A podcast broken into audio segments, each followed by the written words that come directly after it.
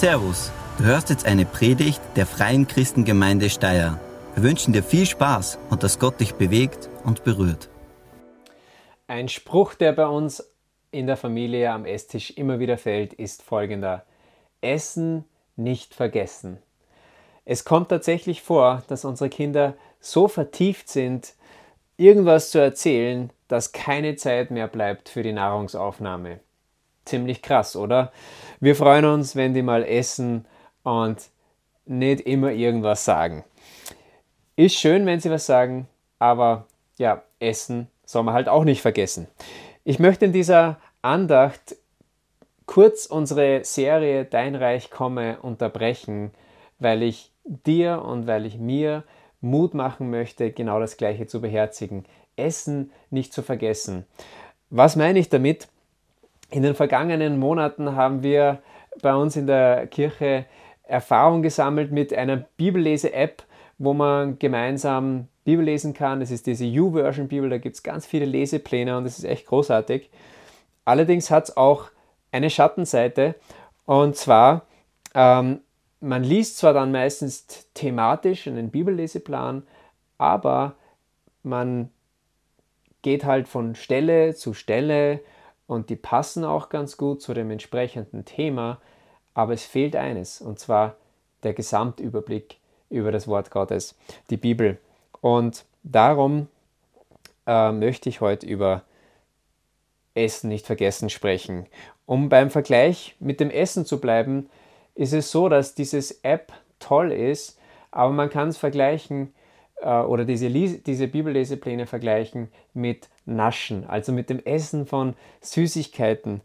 Es ist keine ganze Mahlzeit, es schmeckt super, es ist auch eine willkommene Abwechslung und äh, wenn man das zwischendrin macht, ist es auch überhaupt nicht schädlich, sondern es ist sogar super ähm, und heitert auf. Aber auf lange Sicht kommt es letztendlich zu einer Mangel- oder zu einer Fehlernährung. Das muss man ganz offen sagen.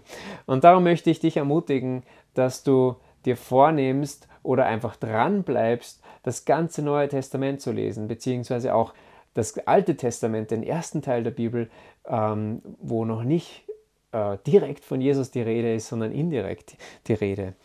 Und es kann natürlich sein, dass das ein, zwei, drei Jahre dauert, aber das macht nichts. Bleib dran. Bleib dran. Und bleib auch dran, wenn du das bereits machst und du sagst, hey Tobi, das ist nichts Neues, was du gerade sagst, das ist für mich so sehr klar und das Neumoderne zeigst, mag ich auch nicht. Ähm, bleib dran und vielleicht ein Tipp, da wäre es vielleicht gut, mal zu sagen, hey, ich möchte bewusst eine andere Bibelübersetzung wählen. Die Bibel ist ja nicht verfasst in Deutsch, sondern in Griechisch und Hebräisch und wird dann immer in unsere Sprache oder in die entsprechende Sprache übersetzt. Und damit gibt es auch verschiedene Übersetzungen und wenn man mal eine andere Übersetzung liest und kontinuierlich liest, dann kann es sein, dass es einfach auch ganz neu und frisch zu dir spricht. Aber grundsätzlich kann man sagen, wie man kontinuierlich diese Bibelmahlzeiten zu sich nimmt, das ist einem selbst überlassen. Das kann eben auch mit dem App geschehen. Da gibt es auch tolle Bibellesepläne, wo man durch das Neue Testament oder durch die ganze Bibel liest und kann man das sogar, man kann es sogar gemeinsam machen oder man kann auch ähm, ganz klassisch in der, äh, in der Bibel, die ich jetzt da drüben hingelegt habe, äh, mit Papier das lesen und da einfach durchgehen. Jetzt müssen wir einen Schnitt machen, weil ich muss meine Bibel holen, weil ich möchte euch jetzt gleich dann was vorlesen. Okay, hier ist jetzt diese, äh, diese klassische Papierbibel und wir haben zum Beispiel auf unserer Homepage auch so einen Bibelleseplan, den du dir ausdrucken kannst. Den kann man als Buchzeichen verwenden. Und auch so kann man eben auch durch die Bibel lesen. Aber die Hauptsache ist, und das ist mein Punkt, mehr ist es nicht. Ich möchte jetzt zwar noch eine Argumentation bringen, aber der Punkt ist, Essen nicht vergessen. Aber jetzt kommt ein Argument, warum es so wichtig ist, diese diese regelmäßigen Mahlzeiten zu sich zu nehmen und nicht nur zu naschen. Es gibt einen Psalm in der Bibel, der ist ganz lang und der dreht sich um ein Thema, die Liebe zum Wort Gottes. Und das ist der Psalm 119. Und im Psalm 119, im Vers 160, ja, da sieht man, wie lang der Psalm ist, da steht folgendes. Viele von euch kennen es schon, ist vielleicht nicht neu, aber es ist wichtig. Die Summe Die Summe deines Wortes, die ist, ist Wahrheit. Man könnte auch so übersetzen, die Summe deines Wortes ist Treue. Das ist ein bisschen ungewöhnlich. Was ist da gemeint?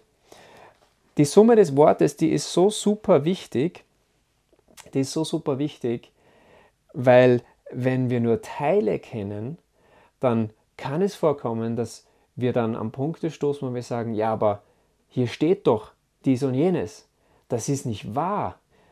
Ist Gott jetzt untreu? Steht er jetzt nicht zu dem, was er sagt? Und das erschüttert, das kann dein und mein Vertrauen in Gott erschüttern, wenn wir äh, erkennen oder draufkommen, hey, das ist ja gar nicht ähm, verlässlich, das ist nicht wahr.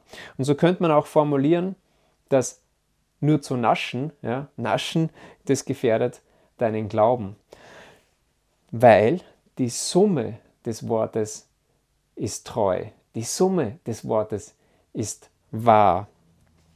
Und wenn ich nicht die Summe kenne, dann wird das Wort schnell mal untreu ja, oder unwahr und man ist enttäuscht. Ich habe da auch ein Beispiel, das gut zu den Geschehnissen der letzten zwölf Monate, dieser verrückten Corona-Krise passt.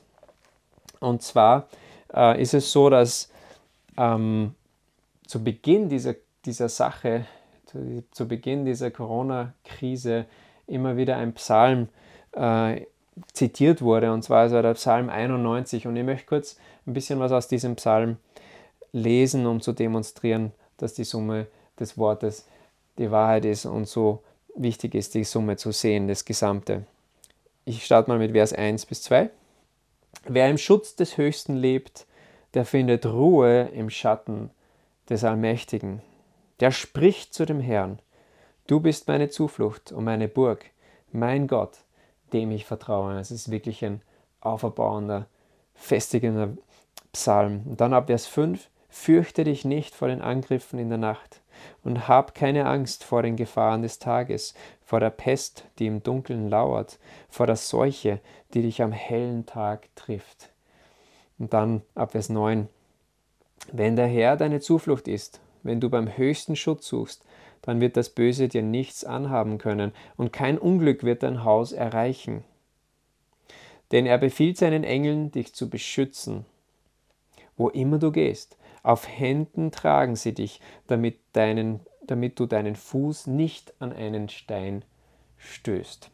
Also das ist Psalm 91 und das ist Wort des lebendigen Gottes.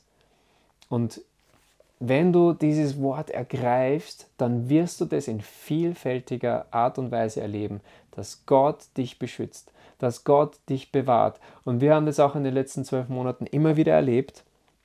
Zum Beispiel, dass, ähm, dass wir um Haaresbreite finanziellem Schaden entgangen sind und das wurde abgewendet in Gottes Gnade, beziehungsweise wurde sogar umgekehrt, dass plötzlich ähm, aus einem Verlust ein Gewinn wurde und wir wiederum etwas weitergeben konnten. Also Gott ist treu und Gott ist gut. Das ist, worum es hier geht in diesem Psalm 91. Daran halten wir fest. Und doch müssen wir anerkennen, dass dieser Psalm nur ein Teil des gesamten Wortes ist. Da gibt es nämlich zwei Verse in diesem Psalm, die Verse 11 und 12 im Psalm 91, die werden im Neuen Testament zitiert. Nicht von Jesus, auch nicht von einem der Apostel, sondern vom Teufel selbst äh, und höchstpersönlich. Und ich möchte es kurz vorlesen. Es ist in Matthäus Kapitel 4 ab Vers 5. Darauf nahm ihn, der Teufel, mit nach Jerusalem also das ist die Versuchung Jesu. Auf den höchsten Punkt der Tempelmauer, dort sagte er, wenn du der Sohn Gottes bist, dann spring hinunter. Denn die Schrift sagt, und jetzt zitiert der Psalm 91, er befiehlt seinen Engeln, dich zu beschützen. Sie werden dich auf ihren Händen tragen, damit deine Füße niemals stolpern. Und jetzt antwortet Jesus wiederum mit dem Wort Gottes. Er zitiert aus 5. Mose denn die Summe des Wortes ist Wahrheit. Und Jesus sagt, die Schrift sagt aber auch, fordere den Herrn, deinen Gott, nicht heraus. Das heißt, in der Gesamtschöpfung Schau, in der, in der Gesamtansicht des Wortes sehen wir, Gott ist ein Beschützer. Er möchte uns ähm, bewahren. Aber er hat uns auch einen Verstand gegeben.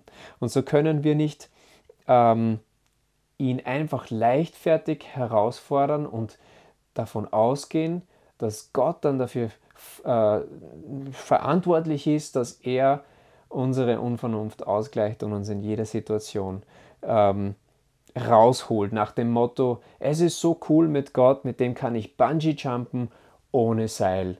Yeah. Also das endet in einer großen Enttäuschung, denn die Summe des Wortes ist treu, die Summe des Wortes ist Wahrheit und nicht nur ein Teil davon. Und darum möchte ich euch mitgeben, Essen nicht vergessen und nicht nur naschen. Und ich habe auch einige Tipps in der Videobeschreibung ähm, hinterlassen ähm, und eingefügt. Äh, such dir raus, was für dich hilft. Das sind vor allem Tipps für all jene, die das das erste Mal angehen. Ähm, und da ist einfach die Empfehlung auch da, die wir immer wieder geben. Schau, dass diese Bibelmahlzeiten, dass du die mindestens viermal die Woche zu dir nimmst. Und du kannst dir sicher sein, dein Glaube wird wachsen. 100 Prozent. Und so möchte ich dich dafür segnen und schließe mit einem Gebet. Jesus, danke, dass du das lebendige Wort selbst bist. Und ich bitte dich, dass du uns neu Mut gibst, dran zu bleiben, dass du uns neu gibst, zu beginnen, in deinem Wort zu lesen, kontinuierlich.